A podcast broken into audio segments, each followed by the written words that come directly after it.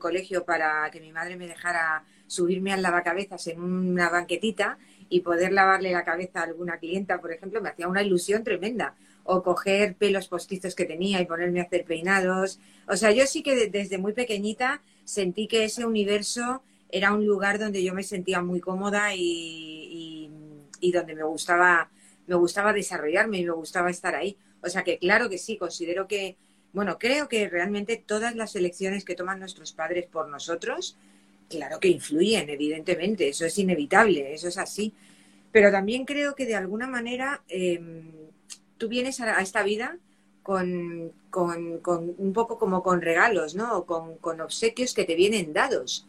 Llámalo karma, llámalo lo que sea, ¿no? Yo creo que nacemos en una familia determinada, en una situación determinada por algo. Y es verdad que ese es tu punto de partida, pero el punto de partida de cada uno es muy relativo, es muy diferente. Y yo creo que, claro, que influye muchísimo. Dónde hayas nacido, cuál ha sido el seno familiar que te ha tocado. Y creo luego muy, muy firmemente que hay cosas que te vienen dadas, te vienen dadas. Y entonces es más fácil desarrollar esas cosas que ya te vienen dadas que luchar contra corriente a lo mejor hacia algo que, que no está en ti o que no está en tu no está en tu camino de vida, cuesta como mucho más trabajo. Y lo vemos en, muchas personas, ¿no? Que decimos, Jolín, oye, parece que esta persona esa trayectoria lleva como que va solita y otras personas como que van aquí como escalando una montaña, ¿no? Sí, a contracorriente. Exacto. Entonces yo creo que sí que es importante quizás eh, analizar cuáles son esas cosas que te vienen dadas un poco y ver en cuáles, digamos, de esos dones que tú traes, te sientes cómoda para poder desarrollarlos de una manera más sencilla quizás, ¿no? Más fácil. Entonces absorbes desde pequeña todo esto que estás viviendo en la peluquería de tu madre y, venía de más atrás también, o sea, más familiares tuyos que se han dedicado a tema de belleza. No, mi madre, tu madre? mi madre fue aquí la que la pionera y la que se tuvo que ir de casa porque mis abuelos no estaban de acuerdo que fuera peluquera. Entonces sí, ella fue la que ella fue la que rompió ahí esta, bueno, pues sacó un poco la lanza, ¿no? Y defendió su pasión que fue la peluquería. Ella fue una mujer muy, muy, bueno, pionera realmente. Muchas de las eh, que se han hecho en mi familia, pero bueno, la primera, digamos, mujer empresaria en una profesión liberal fue ella, sí, sí. Y entonces tú, más adelante, ¿cuándo decides estudiar? Porque te dedicas en, tu carrera en un principio, hiciste estilismos, pero siempre muy profesionales. O sea, que no, pones una, una peluquería desde un principio abierta para todos los públicos. Y te vas incluso a estudiar al extranjero. Sí, yo digamos que era, siempre he sido muy buena estudiante y mi madre ah, insistió mucho desde muy pequeñas en que, bueno, que, la, libertad eh, en la vida te la da el conocimiento, te la dan los estudios y te la da el estar preparado, ¿no? Entonces, desde muy pequeño siempre nos ha inculcado eso, ¿no? Que estudiemos, que nos preparemos, que cuanto más preparadas estuviéramos siempre sería más fácil para nosotras.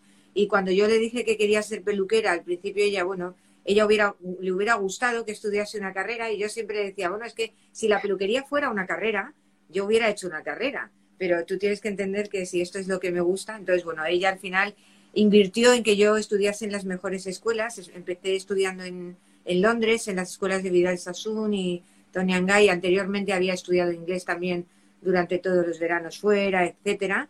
Y luego empecé, cuando terminé mi parte, digamos, inglesa, eh, sí que empecé a trabajar en el negocio familiar. Estuve unos años trabajando en el negocio familiar, pero para mí fue horrible. No, fue una experiencia que no, no, no me gustó, porque yo venía de estudiar pues en un lugar muy transgresor, muy moderno, digamos que eran pues eso, los años 80, 90, pues ese, ese mundo punky, ese mundo, ¿no? De esos colores, eso, y de repente me meto en la peluquería de mi madre, que era una peluquería en un barrio residencial clásico, como la Pozuelo, muy clásico, con mujeres pues todas con sus mechitas rubias, tal. Entonces yo era como que me sentía que allí yo no me podía desarrollar me faltaba creatividad, me sentía, me aburría, ¿no? Digamos.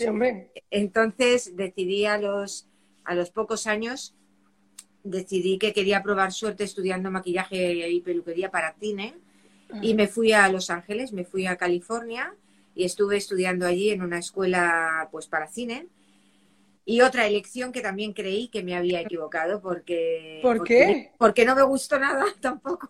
¿No te gustó que la experiencia de California? No, no, la experiencia California fue la experiencia más increíble que yo hice en mi vida, porque te tengo que decir que cuando yo tomé esa decisión, cuando yo hice ese choice, Sí. mi madre no estaba de acuerdo para nada. Mi madre me lo hizo pasar mal, porque ella en el fondo, ella pensaba que era una fantasía, que era un, bueno, esta niña lo que no quiere es trabajar, y aquí está muy duro, y esta niña lo que quiere es pasárselo bien y vivir la vida. Entonces no me apoyó. En un principio fue como, bueno, si tú te vas, tienes que entender que yo tengo que sustituir tu puesto de trabajo por otra persona, que tu hermana y yo vamos a tener que trabajar muy duro para que tú estés allí pasándotelo pipa en Hollywood.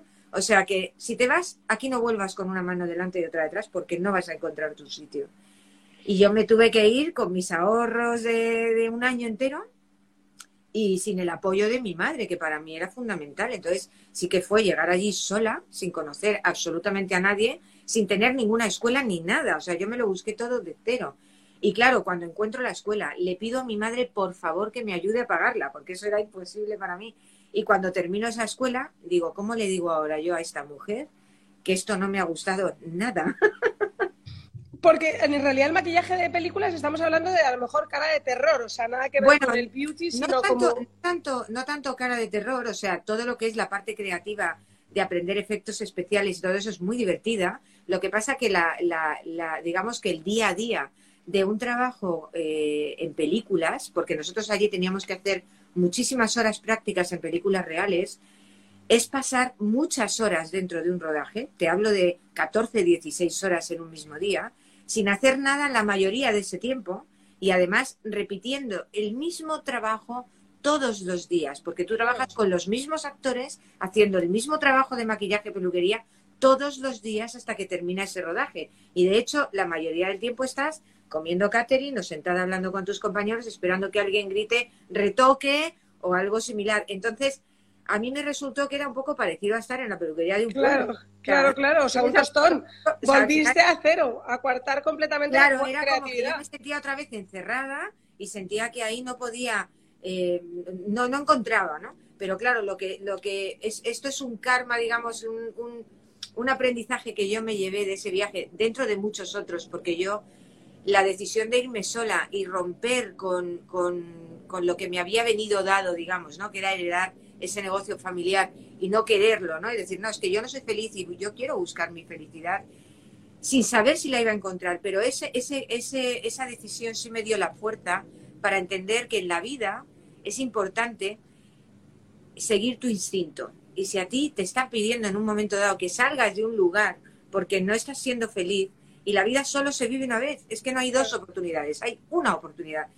Tira por ese camino. Es verdad que te puede pasar lo que a mí, que no vas a encontrar lo que buscabas o lo que tú tenías idealizado en tu cabeza, pero siempre, siempre se abre una puerta, siempre. Y a mí se me abrió allí en muchas formas. Conocí mucha gente a nivel personal que me ayudó muchísimo, que se han convertido como si fueran realmente mi familia.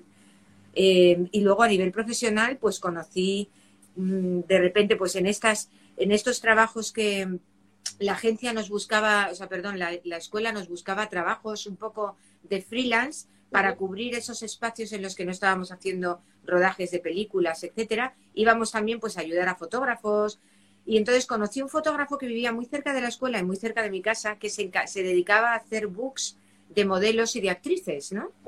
Y entonces, claro, yo cuando descubrí ese mundo, dije, wow, esto sí que es una pasada, porque en cuatro horas de, de hacer, de montar una sesión de fotos para una persona, la estás transformando en cuatro personajes, ¿no? Claro, total. estás cogiendo la, la im- la imagen de una mujer y estás jugando con ella para transformarla en muchas otras cosas y era algo muy dinámico que cambiaba cada día, que Claro. a gente diferente cada día y que podías explorar un montón de posibilidades cada día. Y ahí dije, esto sí me gusta.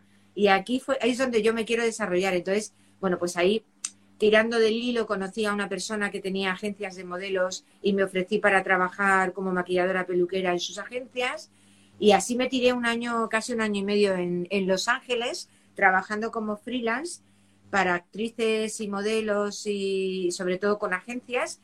Y ya luego, pues cuando regresé a España, empecé a investigar por este lado y me, y me, tirado, me tiré casi 20 años trabajando en la industria de la moda y la belleza aquí en España. Entonces, sí que desde luego, em, gracias a ese viaje, digamos, ese, esa búsqueda que hice, pues pude encontrar ese camino y, lo desarrollé y fui súper feliz. Eh, porque bueno, pues estaba siendo coherente con lo que me estaba pidiendo el cuerpo en ese momento.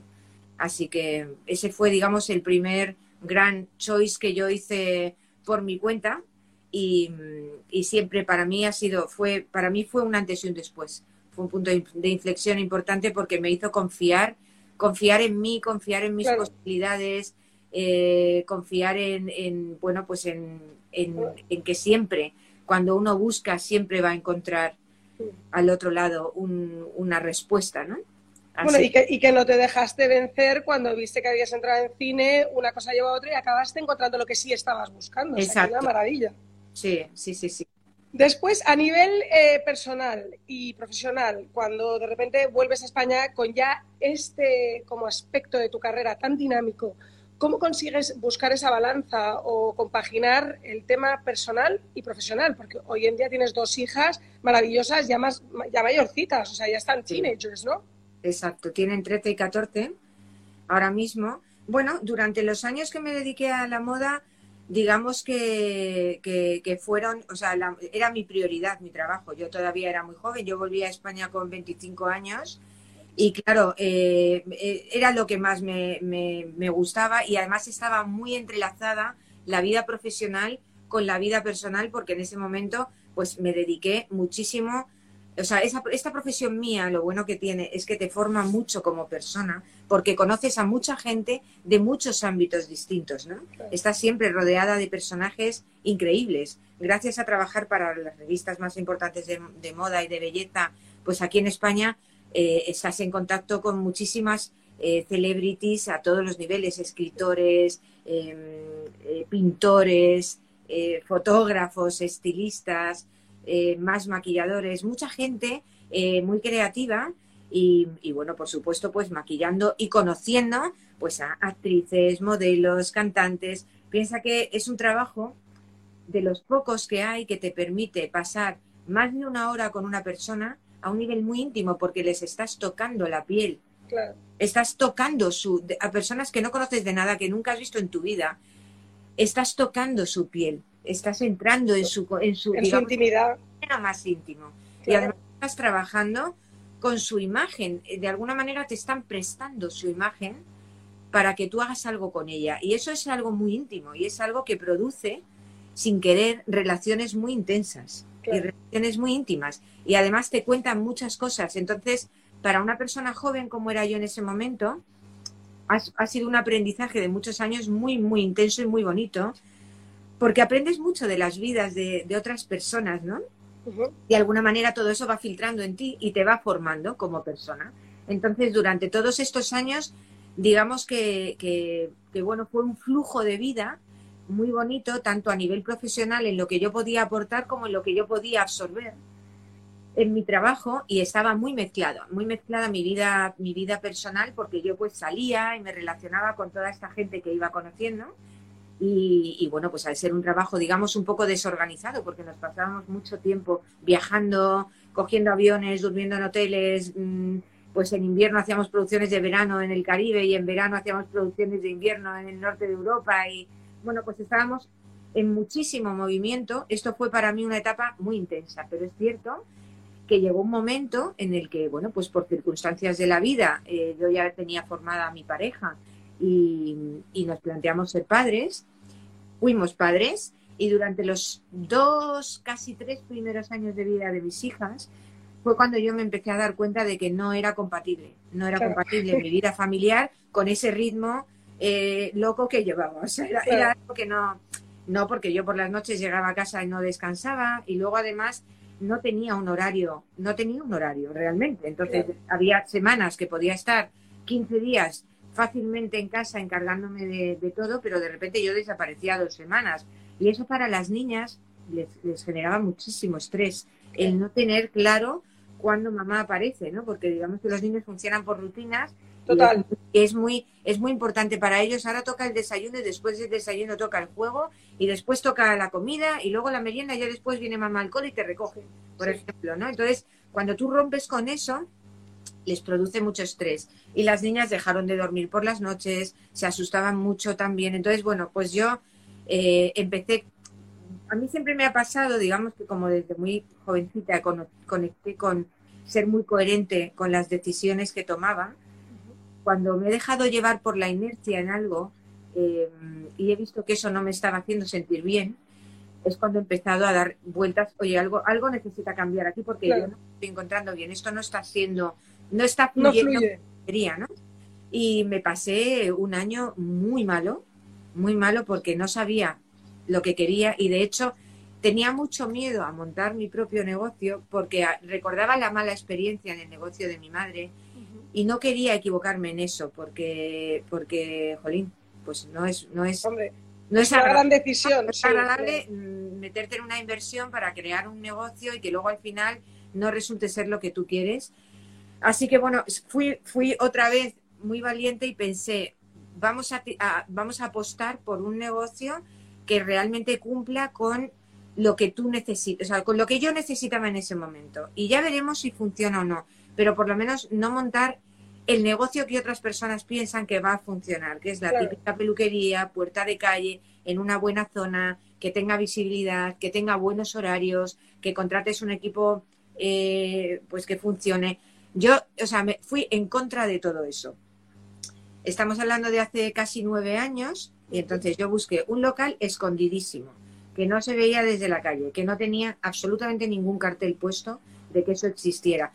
No por nada, sino porque yo al principio no tenía suficientes clientes y tenía que compaginar mi trabajo fuera y dentro. Si yo tengo un local puerta de calle y tengo que dejarlo cerrado para salir a hacer otros trabajos fuera, estoy dando una imagen que no puede. No es pues bueno, busqué un local chiquitito. Y otra cosa importantísima para mí era eh, tener un horario compatible con mi, mi, etapa de madre, con lo cual tenía que ser un salón que cerrara a las 5 de la tarde, que yo pudiera dedicar esas tardes a mis hijas, porque eran el motivo principal por el que yo había decidido hacer este cambio, para poder estar con ellas y para poder dedicarme a, criarlas, a educarlas y a, y a disfrutarlas, ¿no?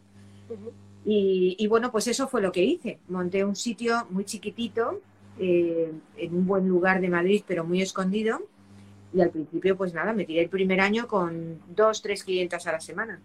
Y compaginándolo con, bueno, pues con lo que había sido toda mi vida profesional anteriormente, hasta que empezó a, a coger forma y, bueno, pues también digamos que yo me ayudó a poder desarrollar de una manera un poco a fuego lento cómo quería que fuera ese, ese, ese proyecto, em, donde yo pudiera de alguna manera introducir mi forma real de, entender la belleza y ser muy fiel a eso. Y eso es lo que me ha dado, pues hoy en día, el proyecto que tengo, sólido, muy sólido, del que estoy muy orgullosa, que sigue manteniendo el mismo horario que cuando empezó y que, y que está basado en una filosofía muy personal, muy personal. Y, bueno, pues a mí, me, a mí me funciona, me hace muy feliz realmente. Este... Pero hay, hay, un paréntesis ahí en medio, ¿no? En el que de repente desarrollas una tienda online llena de productos naturales, porque si algo ha sido como exclusivo en tu vida, ha sido el tema de que fuera natural o, de dirigirte mucho al, al tema de los productos naturales. O sea que una tienda online que no tenía ataduras, por otro lado, a nivel negocio, pero que te fue súper bien, ¿no? Sí, la verdad es que la idea de montar la tienda online fue porque para mí, desde el principio, no concebía un, no concebía un lugar donde cuidar de la belleza de mis clientes sin darles las herramientas suficientes para que pudieran mantener ese trabajo en sus casas. Siempre he dicho que el 90% del cuidado del cabello, de la piel, del cuerpo de una persona depende de esa persona, no de mí. Ahora bien, yo soy la encargada, digamos, o la responsable de darle esas herramientas y de explicarle cómo tiene que hacer para poder cuidarse en casa, porque todas sabemos que eh, no tenemos tiempo de estar todo el día metidas en un salón. Y para mí el, lujo real es conseguir que mi cliente venga cada vez menos, que sea cada vez más independiente. mi hermana Andrea, que es una gran amiga de Eva, siempre dice que si hay una palabra que te define a ti es autocuidado. Claro, me parece, me parece que, que es importantísimo que la persona conecte con la responsabilidad de cuidarse.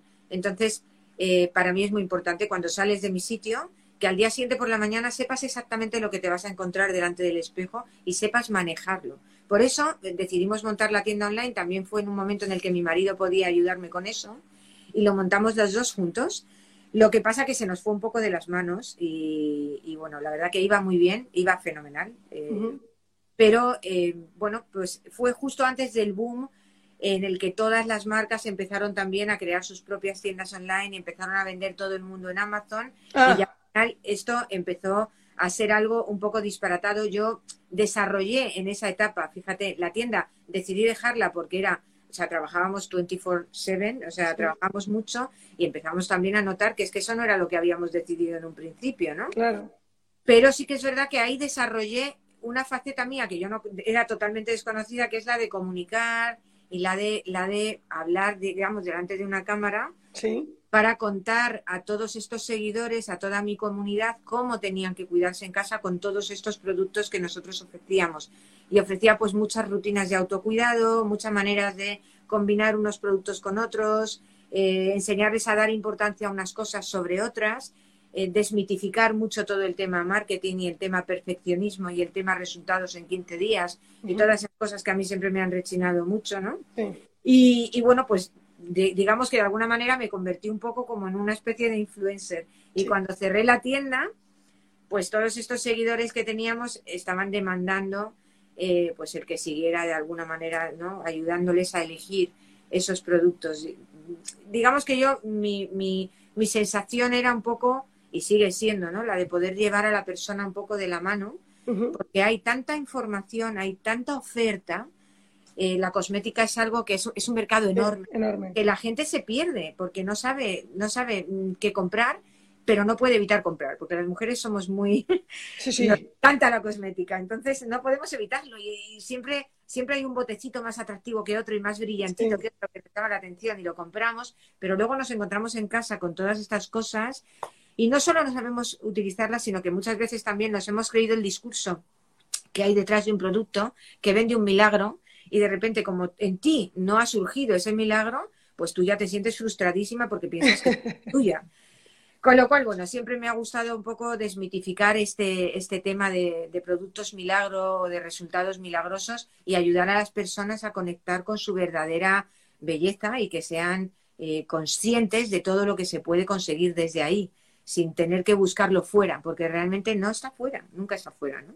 Y bueno, pues terminamos una etapa de cuatro años en la que decidimos eh, cerrar la tienda, básicamente porque yo estaba siendo como una especie como de, mm, de pancarta, ¿no? Publicitaria de marcas que vendía que al final se vendían ellas solas y no tenía mucho sentido, con lo cual reculé, volví otra vez atrás, me volví a centrar en mi espacio, pero sí que he desarrollado mucho toda esa parte, digamos, de comunicadora y de, eh, bueno, pues de mantener, digamos, esa comunidad que a mí también me aporta muchísimo.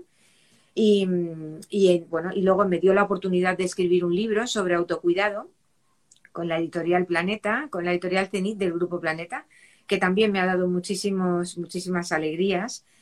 Y bueno, pues eh, es, es, un poco pues una, un desarrollo, un flujo natural. Un poco volvemos a lo que te decía al principio, que cuando cuando es algo que tú eh, sientes que te viene dado, bueno, pues vamos a jugar con ello, vamos a desarrollarlo. Y es un poco lo que ha pasado a mí con esa parte de, divulgar esta forma de entender la belleza y esta forma de, cuidarnos, que es algo que creo que me viene, me viene dado, lo tengo ahí. Entonces, bueno, pues eh, sería una, ¿no? Sería una pena no no, haberlo desarrollado, eso desde luego, y no compartirlo. Siempre hay una pregunta que hago que si una de las elecciones a nivel, o sea, que hiciste en tu vida, una vez viendo el desenlace hubieras hecho diferente, o sea, que habría sido esta o, no tampoco, porque en realidad la tienda online sí que te dio, ¿no? Si quieres, el punto de partida para, todo tu lado a nivel comunicación. De hecho, sigo colaborando con muchas marcas que ya no tengo en mi espacio, pero sí que me piden, oye Eva, por favor, cuenta a la gente cómo funciona este producto, Cuéntanos eh, online cómo pueden hacer este, esta, esta, digamos, esta rutina con esto y con esto. Por favor, ayúdanos, porque tú lo haces muy bien, porque nos gusta cómo lo comunicas. O sea, que yo sigo haciendo muchas colaboraciones con las marcas gracias a que tuve esa tienda y que, y que bueno, pues me dio esta otra, esta otra parte, ¿no? Digamos, de, me, ayudó a desarrollar esta otra parte de mí. Yo no soy, no soy, digamos, partidaria de llamar errores a, unas a decisiones que has tomado y que no te han salido bien. Porque yo creo que no existen los errores. Yo creo que existen las oportunidades. Y cuando tú te equivocas en algo, te equivocas porque tienes que aprender la lección de por qué has cometido ese error. Pero digamos que para mí todas las eh, elecciones que he hecho en la vida, buenas o malas, porque claro que también las he hecho malas, me han enseñado y me han ayudado a llegar a estar donde estoy ahora mismo. O sea que agradezco todas y cada una de las decisiones que he tomado en la vida, para bien o para mal, y sobre todo, no, me gusta tener miedo a tomar decisiones por pensar, ¿y si las tomo mal? ¿Y si me sale mal? Pues si me sale mal, me salió mal pero seguro que voy a sacar un mensaje positivo siempre. Las decisiones, cuando tú te planteas tomar una decisión, es porque estás, porque donde estás, no, estás, bien. estás bien. Eso sí. Porque si no, no tomarías decisiones. Si tú estás estupendamente, a todos nos gusta sentirnos eh, en nuestra zona de confort, cómodos y, ahí a gustito, ¿no? Pero cuando tú realmente estás un poco, te estás removiendo en la silla y necesitas tomar una decisión, es porque existe algo en tu vida que no está bien colocado. ¿El que te vas a equivocar? Pues por supuesto, es que todos nos equivocamos. No existe la persona que no se equivoca. Pero creo que tenemos que perderle un poco el miedo a equivocarnos. Es más, yo diría que se aprende más de lo que te equivocas que de lo que no te equivocas. Bueno, eso desde luego. Entonces, en esa línea, eh, si te preguntara, ¿has tomado alguna vez algunas decisiones más pensando en tus hijas que en ti o viceversa? Sí, en el momento que ves que tus niñas no están bien de chiquitinas es cuando de repente pegas un cambio brutal. ¿Y más adelante? siempre voy a tomar decisiones pensando en mis hijas porque mis hijas son una extensión de mí. En el momento en el que me convertí en madre, yo dejé de ser una persona independiente, digamos, o sola, ¿no? Ese es uno de los cambios mayores que ocurren cuando nos convertimos en madres y tú, Carla, lo sabes también, ¿no? Eh, eh, ya no eres tú, nunca más. Ya no eres tú, nunca más. O sea, ya tus hijas y tú, eh, o sea, tus hijos y tú sois lo mismo. Entonces es imposible que tomes decisiones donde tus hijos no, no se vayan a sentir involucrados porque cualquier decisión que tomes les va a afectar a ellos, sobre todo en la etapa en la que son niños y viven con nosotras. Todas las decisiones que tomamos en nuestra vida se van a ver, eh, bueno, van a, van a afectarles a ellas. Pero sí que es cierto que yo intento también transmitirles que yo no vivo única y exclusivamente para ellas. Es decir, ¿Que tomo decisiones que les van a afectar? Claro que les van a afectar. No siempre les van a gustar, porque yo también tomo decisiones porque, porque soy una mujer, aparte de ser madre, y soy una profesional, aparte de ser madre, y, tengo una vida social, aparte de ser madre. O sea que eh, siempre voy a tomar decisiones que nunca van a perjudicar a mis hijas, eso por supuesto, y por encima de todo, pero que las van a afectar, sí, y a veces voy a tomar decisiones que no les van a gustar, eso también. Y cuando me decías que de repente tu madre, cuando decidiste irte a Los Ángeles, no estaba tan contenta, ahora tú como madre, ¿sientes que les influyes mucho a ellas o las hablas del tema de las decisiones que hacemos en nuestra vida y cómo pueden tener sus consecuencias o estás segura de que quieres hacer esto? ¿Cómo, ¿Cómo llevas cuando ellas te van diciendo las cosas que quieren? ¿no? Sobre todo ahora que tú estás en un punto en el que van a empezar a elegir sus caminos. Bueno, yo desde pequeñas he intentado que ellas sean, eh, entre comillas, responsables de las cosas que, deciden. No responsables eh, a todos los niveles, pero sí que intento explicarles lo que pasa después de una decisión tomada. Por ejemplo, mamá, es que no me ha dado tiempo a hacer este trabajo y lo tenía que, bueno, es que se me ha olvidado, que eso es muy común, ¿no? Se me ha olvidado hacer este trabajo y lo tenía que entregar mañana y ahora qué hago y son las 10 de la noche. Pues mira, Olivia, te has olvidado, son las 10 de la noche, no nos vamos a poner a hacer un trabajo a las 10 de la noche porque tú tienes que descansar y tienes que ir al colegio. Pero ¿cómo le digo yo al profesor? Pues es muy fácil. Mañana le dices al profesor que se te ha olvidado. No, no, no, yo eso no lo voy a hacer. Bueno, pues entonces, mm, ¿qué vas a hacer? Porque si se te ha olvidado, se lo tienes que decir al profesor.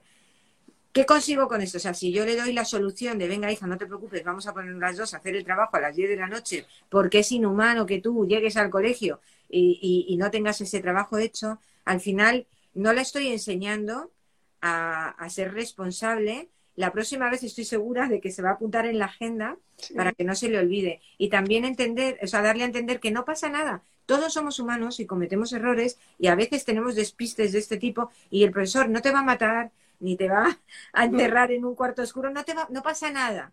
Tenemos que de alguna manera también entender que nuestra mamá no nos va a solucionar todos los problemas, nosotros también tenemos parte de responsabilidad en intentar ser eh, pues más consecuentes con, lo que hacemos, pero si alguna vez nos equivocamos, no pasa nada, equivócate y ten el valor de decírselo a tu profesor, oye, me he despistado, no he llegado a tiempo, no lo he terminado. No pasa nada, hay que ser también, eh, bueno, pues menos perfectos, digamos, en la vida, sobre todo cuando esa perfección eh, se la estás pidiendo a mamá, no está saliendo de ti. Intento que sea así, también con las notas intento que sea así, no, yo no les pido que saquen sobresalientes ni que sean los mejores de la clase, sí les pido que sean niñas trabajadoras, que sean niñas curiosas, que sean niñas responsables, que tengan curiosidad por aprender y que sean respetuosas, ¿no? Porque sus profesores están haciendo un esfuerzo por transmitirles unos conocimientos y eso es sagrado en la vida y es importantísimo. Pero si luego ellas llegan hasta donde llegan, pues no pasa nada, es perfecto. O sea, no, me, no me, Intento de alguna manera que ellas eh, conecten con que la vida son decisiones constantes, constantes, pues y muchas de esas decisiones te vas a equivocar y eso no te hace peor, ni te hace más débil, ni te hace menos que cuando, que cuando tomas una decisión y te sale fenomenal. Es que las dos cosas forman parte de la vida. Las, las equivocaciones y las y las y las eh, y las y los triunfos, digamos, todo forma parte de la vida y todo te forma como persona y ninguna de esas cosas te hacen menos porque tú no eres digamos que tú no, no, no eres la persona, no eres lo que está detrás de una decisión bien o mal tomada. Siempre eres lo mismo y siempre tienes el mismo valor, te hayas equivocado o no te hayas equivocado. También siento que desdramatizas mucho las situaciones, porque uno puede elegir meterle mucho drama y que este es el fin del mundo, o como dices tú, oye, somos humanos, se te ha olvidado, te dirá cualquier cosa el profesor, pero chico, no pasa nada. Exacto. Sí, creo que hay que desdramatizar siempre. O sea, ya está la vida llena de dramas y ahora que entran en la adolescencia son un drama con piernas. O sea, bueno, que eso va a ser una locura. Exacto, es, es, es así, eso forma parte, pero también intento explicárselo, chicas, vais a entrar en una etapa que es como una montaña rusa y todo es un drama, pero forma parte de vuestra evolución, las mujeres somos así, eh, las hormonas son así, nos juegan muy malas pasadas, pero eso nos define, o sea, vosotras no sois la hormona, no sois el drama vosotras sois otra cosa y tenéis que lidiar con esta parte de vosotras que es una parte de vosotras, no es todo vosotras, ¿no? Entonces sí, que intento, intento poner cada cosa en su lugar y que ellas no se sientan definidas por, ni, por esas decisiones que toman ni por esos momentos que les están pasando, porque al final eh, creo que, que, que es importante eso, ¿no? Totalmente. Quiero volver un poquito a tu libro. No lo hemos dicho, autocuidado para todas las estaciones. Em, quiero que me cuentes un poco, como ya me has dicho que a raíz de lo de los productos, pero bueno, el pajarito de, mi vida, en tu caso, que es Andrea, claro, me cuenta que ahí hay algo como delegado, si quieres, no sé si de tu abuela o algo, donde enseñas a las mujeres o hablas en tu libro sobre cosas básicas de cuidarnos, o sea, del tema de que no, que a veces son cosas de sentido común o cosas que se llevan haciendo ancestrales y no es una etiqueta nueva de un producto nuevo. Pues mira, eso viene realmente de un viaje que yo hice sola con 19 años a la India. Digamos que esa es otra herencia familiar. Mi madre ha viajado toda la vida, desde muy jovencita le ha gustado mucho viajar, y ha, viajado también sola, con lo cual yo no veía el viajar sola como algo dramático, para nada, o sea, me parecía algo natural. Y, mi madre en eso siempre me ayudó y me impulsó. y me... Entonces yo con 19 años decidí que me iba a un viaje sola a la India y chocó, me chocó mucho, mucho Piensa que yo ya ahí con 19 años, yo ya estaba, eh, yo ya trabajaba, estaba en la peluquería de mi madre y tenía un concepto de la belleza muy, digamos, local, nacional, ¿no? Y, bueno, también de lo que yo había estudiado fuera, pero era un concepto de belleza pues muy, muy de, pues, de, nuestro mundo moderno. Y de repente llego a la India y me encuentro con otro mundo totalmente, con otro mundo femenino totalmente diferente. Tuve la gran suerte de conocer el, al hijo del conductor de uno, del autobús que nos llevaba a las excursiones, que tenía mi edad, él me presentó, aparte de su familia, que eran, eran médicos ayurvédicos y se encargaban de cuidar en una de las escuelitas que tenían, eh, cuidaban a niños con lepra y tenían también una zona donde estaban las mujeres leprosas que no podían dar de mamar a sus bebés. Entonces, este niño, este amigo que me hice, les llevaba leche de cabra, y bueno, pues eh, algunos días estuve allí con ellos y, tuve, bueno, tuve, fue como una especie de revelación, porque yo terminé viendo guapas a esas mujeres leprosas, ¿no? Me parecían realmente eh, bellas. Eh, entonces tuve como una especie de, piensa que yo, o sea, es que gracias a que no existía Facebook, siempre doy las gracias, porque yo iba, iba con, bueno, con unas plataformas de unos tamaños que no te puedes imaginar, llevaba hombreras puestas así, me maquillaba todos los días a 100.000 grados de, humedad allí en la India, me maquillaba todos los días, llevaba joyas puestas, o sea, era un horror pero porque yo no sabía dónde iba realmente. No es como ahora que tú sabes que vas a la India y te vas en plan mochila. Bueno, total, claro. Yo iba con mi maleta, con todo, o sea, bueno, no te puedes hacer una idea. Y de hecho, una de las frases que me dijo este hombre, cuando este chico, cuando ya casi nos despedíamos, que me dijo, me dijo, eh, te quiero hacer una pregunta. ¿Por qué, eh, no entiendo por qué traéis, por qué cuando venís de vacaciones aquí, traéis una maleta llena de cosas que yo no sabía lo que traíais, pero me he dado cuenta de que lleváis dentro muchas ropas para poneros todos los días ropas diferentes. No, no, y es que no lo entiendo, ¿me lo puedes explicar? Y claro, yo me quedé que dije, es que realmente yo tampoco lo entiendo. no te lo puedo explicar porque tampoco lo entiendo. Después de verle a él todos estos días, siempre con la misma chilaba y con unas chanclas que tenían unos agujeros, que yo le regalé unas chanclas el último día, y él me dijo, yo no las necesito regálaselas a cualquiera de los niños que están en la calle, yo estoy bien con las mías, ¿no? Volví con una vergüenza, con esa maleta llena de cosas, me sentí tan, tan... Y entonces me cambió ahí un poco la perspectiva que tenemos nosotros de que siempre eh, parece que nos identificamos con lo de fuera. Sí. Nos identificamos con lo que llevamos puesto y con lo que nos hacen creer desde fuera, ¿no? Si te compras este tipo de ropa serás mucho más cool, ¿no? Y si te pones este color de pintalabios, bueno. Y si te, depilas la ceja de esta manera que está de moda, bueno, maravilloso. Entonces, ahí digamos que empecé a desarrollar esta otra parte de, eh, de mirar más hacia adentro y entendernos como, como un todo sin depender tanto de lo que está fuera. Porque yo luego pensaba, si yo hubiera conocido a este chico que se llamaba Vitu con un tipo de ropa diferente cada día, me hubiera caído mejor, me hubiera parecido mejor. Pues no. Claro. No, es que él no ha necesitado nada de eso para que realmente yo pueda ver quién hay detrás, ¿no? Y todo, todas estas mujeres allí, pues exactamente igual. Bueno, pues empecé a investigar, estudié un poco de Ayurveda por mi cuenta. Eh, más adelante en mi vida empecé a practicar yoga, que ya llevo como 16 años así practicando yoga.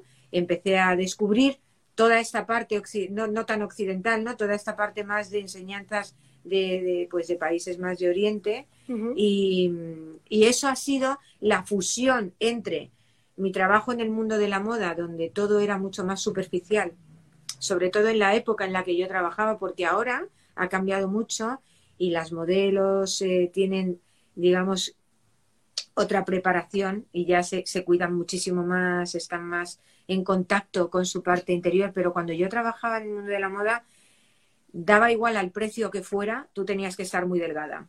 Y a nadie le importaba si para eso te tenías que drogar o para eso tenías que dejar cinco días.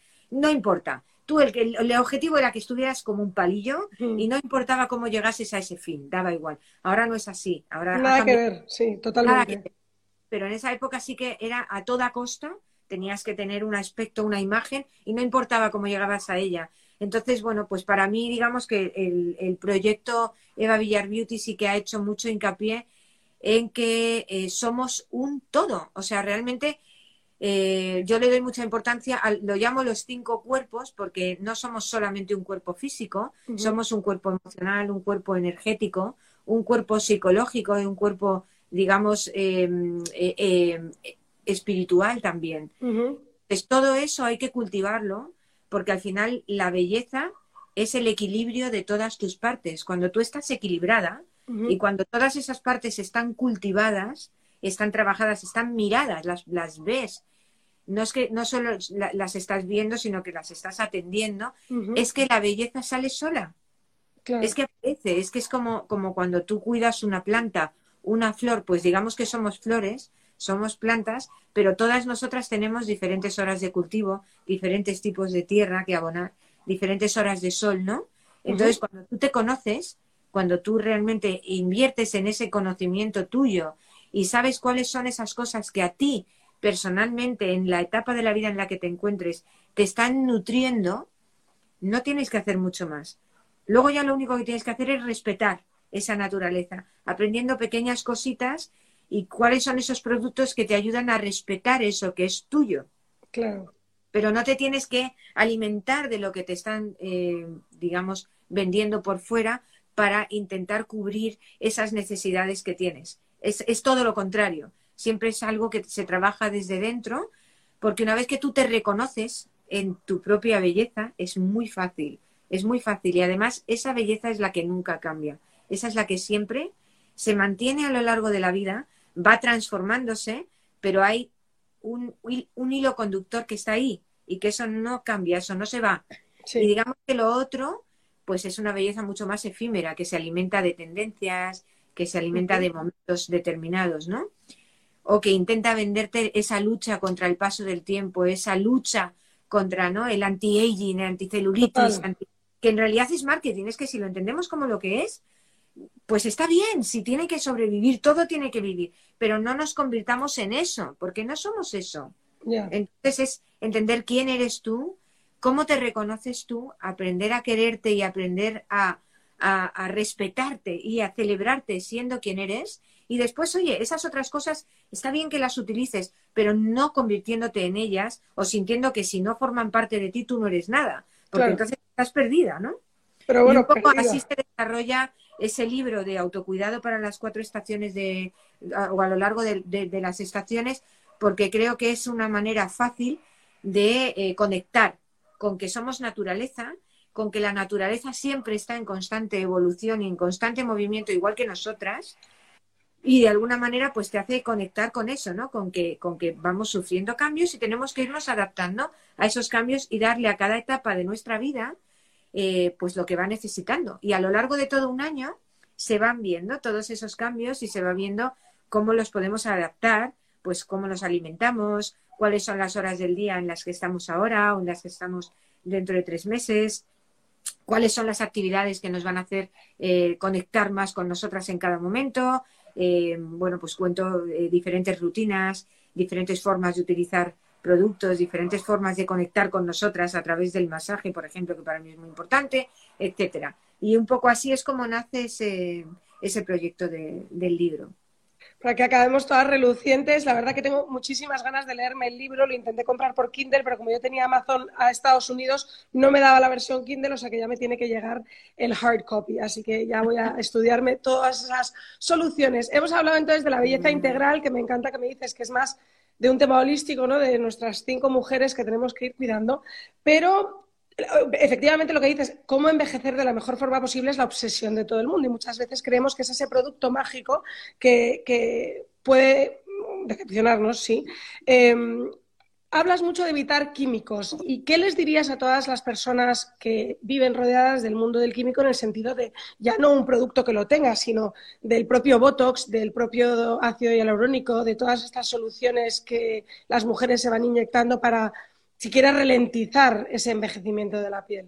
¿Eres ¿Qué, qué, piensas de esto? Pues mira, yo no estoy en contra de nada, absolutamente de nada. De hecho, yo utilizo químicos en mi salón porque hay ciertos resultados que son imposibles conseguir sin químicos. Por ejemplo, la morena que quiere ser rubia no puede ser sin químicos, es imposible. Yo utilizo químicos y de hecho convivimos con ellos, o sea, quien no quiera verlo es que está ciego, o sea, yo no me he ido a ir al Tíbet ni me he metido en una cueva, o sea, yo vivo en una ciudad y vivo rodeada de productos químicos para un montón de cosas y convivo con ellos. Lo que pasa que sí que les doy su lugar como a todo lo demás no me gusta ser radical, por eso no es ni todo, ni todo eco, ni todo natural, ni todo sin químicos. Yo misma utilizo Botox y yo misma utilizo tratamientos eh, estéticos que me ayudan a encontrarme mejor. Pero sí que procuro, eh, que es un consejo que le doy a todo el mundo, no eh, engancharme en ellos. Por ejemplo, yo utilizo Botox una vez al año. Yo lo hice en noviembre. Un poquito, porque a mí no me gusta, no me gusta quitarme la arruga tengo 50 años, debo tener arrugas y me gusta mi arruga y me gusta cuidar de mi arruga. ¿Qué hago? Intento pincharme un, poquito de Botox de vez en cuando para que no vaya eh, tan rápida, digamos, para yo controlar un poquito, que no vaya tan deprisa, pero sí que la dejo ir porque forma parte de mi, de mi momento vital y yo creo que tengo que ir con mi arruga. No, no quiero enganchar con esa imagen de todo, todo, todo sin arrugas, porque no va conmigo, igual que no me gusta quitarme las manchas o las pecas que tengo en la piel, porque siempre he sido una mujer pecosa, y es verdad que las pecas ya no son tan nítidas como cuando era más joven, pero siguen formando parte de mí y a mí me gustan. ¿Qué intento? Intento conectar con cómo está eh, eh, atravesando el tiempo en mí. O sea, el tiempo, el tiempo me atraviesa, como es natural, porque porque estoy viva. A todas. Esto forma parte de ello. Intento, intento sí cuidar esas partes con las que yo no me siento tan cómoda que pase el tiempo. Digamos que eso nos pasa a cada, a cada una de nosotras de maneras diferentes. Pues yo a lo mejor no me siento tan cómoda con la celulitis o con la flacidez de la piel. Pues intento hacer deporte, intento hacer tratamientos, intento de alguna manera mm, cuidar eso porque es una parte de mí que con la que me siento menos cómoda. Y sin embargo con la digamos que con las arrugas de la piel o las manchas yo particularmente me siento más cómoda. Pero sí quiero romper una lanza a favor de todas las mujeres sea cual sea el proceso que cada una lleve. Hay mujeres que se ven mejor sin ninguna arruga que se ven mejor sin ninguna mancha y que quieren estar espléndidas y que quieren verse pues 20 años más jóvenes no es mi filosofía yo creo que mi filosofía va más con que intentemos respetar la edad que tenemos en cada momento porque somos perfectas en cualquier edad y está bien cumplir años y es más, no, o sea, creo que llega un momento en el que no tenemos que, no, tenemos por qué ser sexys. Sí. No por qué tener el culo perfecto y la pierna ideal, o sea, tenemos otras muchas cosas que cuando teníamos 20 años no teníamos, o sea, Total no sé, la madurez que tenemos emocional, la madurez que tenemos psicológica, las decisiones que podemos tomar en la vida con una libertad tremenda, la posición que tenemos a nivel profesional, a nivel, a todos los niveles, no sé cómo decirte, o sea, no tenemos por qué seguir siendo sexys con 50, con 60 y con 70. Entonces, podemos ser eh, mujeres igualmente atractivas, ¿no? O apetecibles de otras formas. Esa es mi filosofía. Pero, ojo, creo que eh, estamos en el siglo XXI y creo que todas las mujeres del mundo tienen derecho a todo. La que quiere ir con un tacón de aguja desde las 9 de la mañana y con una falda de tubo y sintiéndose súper sexy con, con 60, bravo por ella. La que quiere ir con las canas al aire porque es profesora de yoga y le da exactamente igual y quiere ir descalza por la playa, bravo por ella. Y la que quiere ir eh, pues no sé, o sea, mm, me da lo mismo. La que quiere trabajar con un mono de obrero y quiere llevar el pelo rapado, bravo por ella. Y la que quiere ir maquillada a la playa, bravo por ella también. O sea, tenemos derecho a, hacer con nuestra imagen lo que nos dé la gana. Total. Porque somos, somos dueñas de nuestra imagen. La que quiere llevar el pelo largo con 50 años y sin peinar, oye, bravo por mí. Y la que lo quiere llevar peinado y corto, bravo por ella también. O sea, yo aquí estoy hablando de mi filosofía, pero es que mi filosofía no es para nada algo que tenga que encajar con todo el mundo y que tenga que encajar con todas las mujeres. O sea, de verdad, vamos a permitirnos ser como queramos ser, porque todas estamos dentro de un proceso que es único y cada una tiene derecho a vivir su proceso, el que sea, y tenemos que aprender a respetarnos, aunque no, no encaje con el nuestro. ¿Qué más da? O sea, seamos libres de decidir quien queramos ser, vamos a romper ya con ese estereotipo de que la mujer tiene que encajar en lo que marca la sociedad en un momento determinado. De verdad, no hace falta. Podemos ser quienes queramos ser y, eso está bien siempre. Pero me encanta porque dices bravo por ella cuando ella quiere ser esto, quiere ser lo otro, quiere ser tal. Pero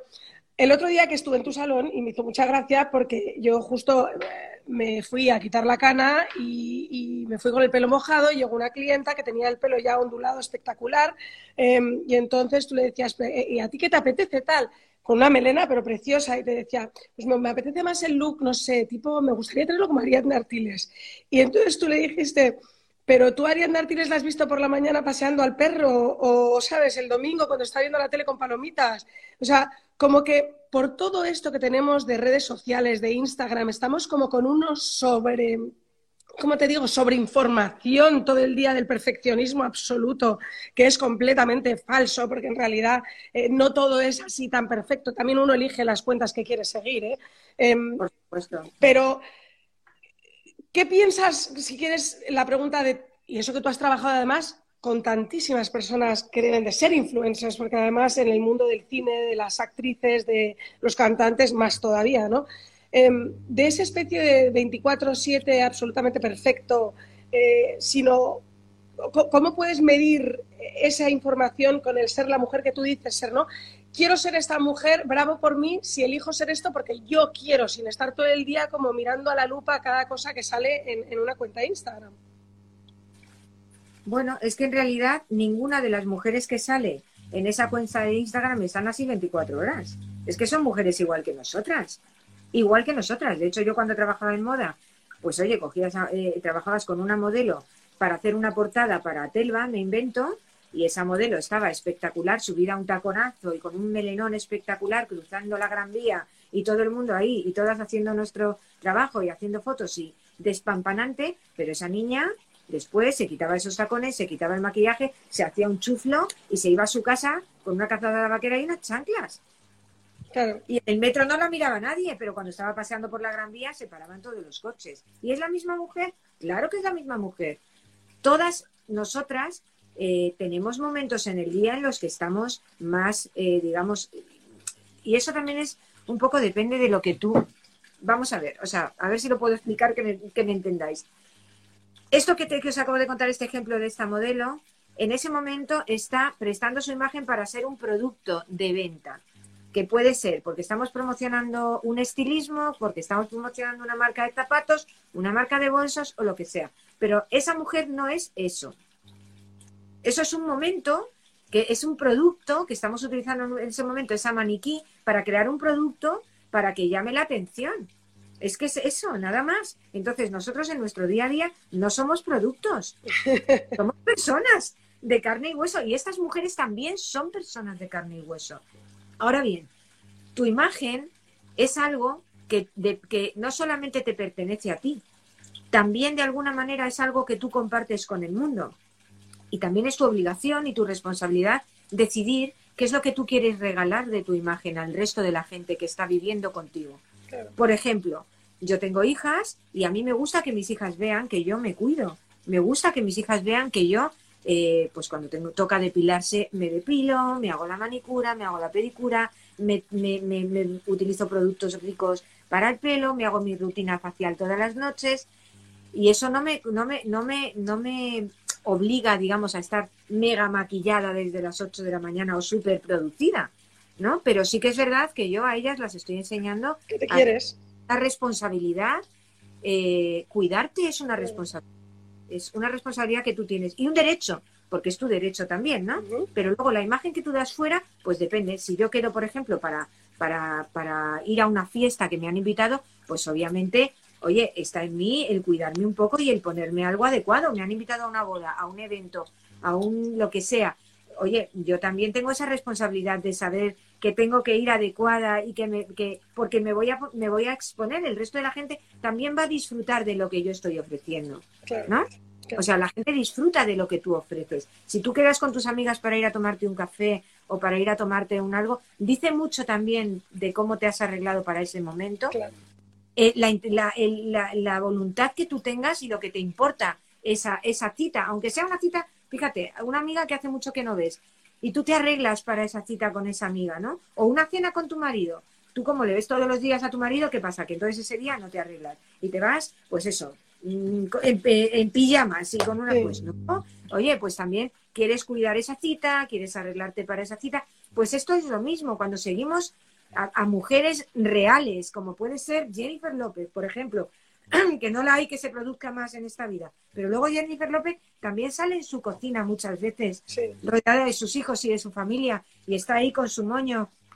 Y luego se produce muchísimo. Pero es que pensemos que Jennifer López vive de su imagen. Vive de eso.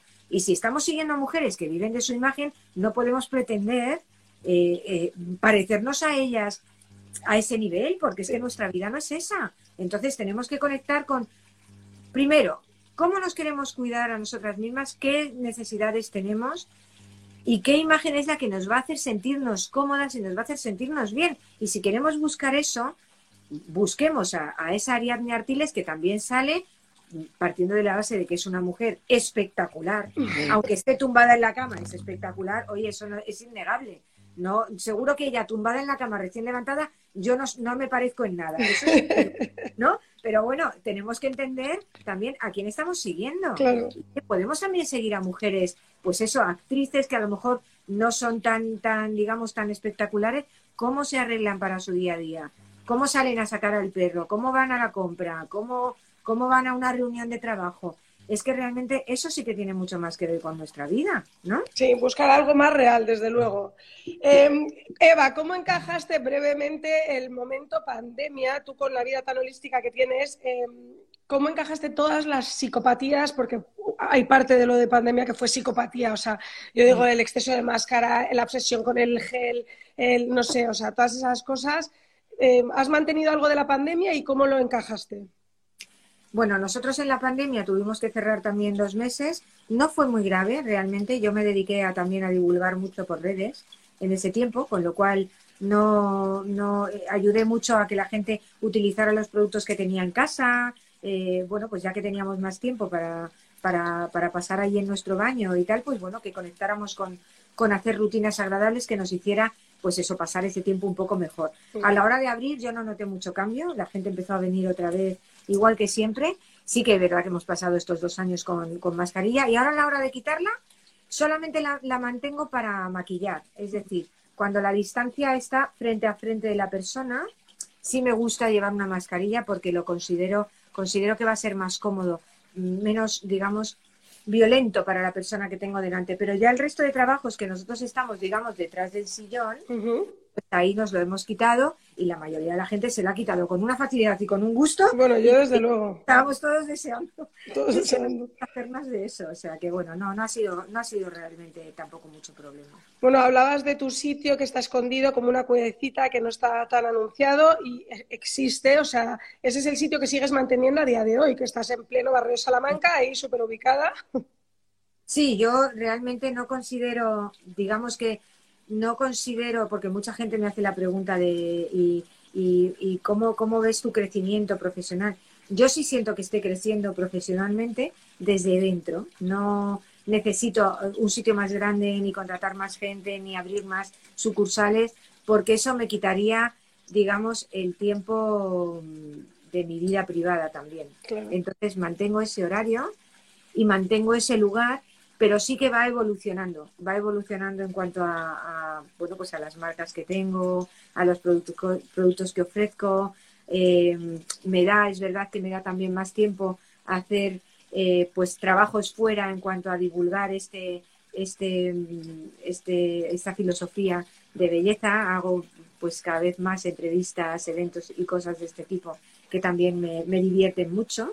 Y, sí, me mantengo ahí porque, porque a mí me aporta mucha felicidad, me aporta mucha paz. bueno, es un rincón mágico. O sea, a mí me pareció mágico. Todo en ello. Gracias. A ver, la, mis dos pero... Muy pequeño, pero una monada, vamos. Es que es como súper, te sientes arropado, no sé, en un momento como para ti que puedes disfrutar, es una maravilla.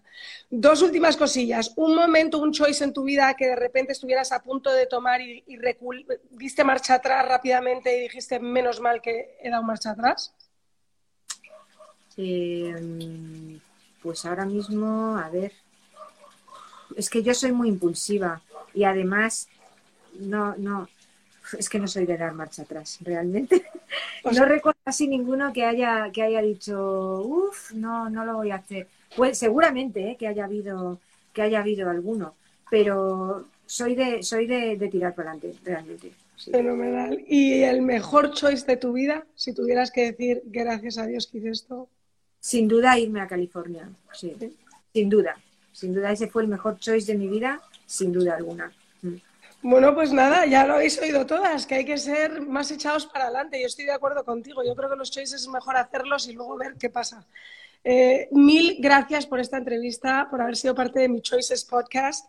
Eh, estaré muy, muy conectada con todos tus consejos eh, nuevos y definitivamente me voy a leer ese libro y ya te dejaré saber cuál ha sido tu consejo que más me ha gustado, porque no hay cosa que más me guste a mí que cuidarme, mimarme, los masajes, todo eso. O sea que... Y de hecho estás guapísima cada día estás más guapa. Así que, así que nada, muchísimas gracias a ti, Carla. Ha sido un placer eh, estar aquí contigo. Me encanta tu, me encanta tu podcast, la verdad, y me encanta el tema. Así que nada, te deseo todos los éxitos y estaré también ahí siguiéndolos todos. Así que nada, te mando un beso muy fuerte y gracias a todos los que nos habéis acompañado también al otro lado. Gracias, Eva. Bueno, Chao, hasta pronto, Carla. nos despedimos. Aquí me quedo yo en esta mañana del norte que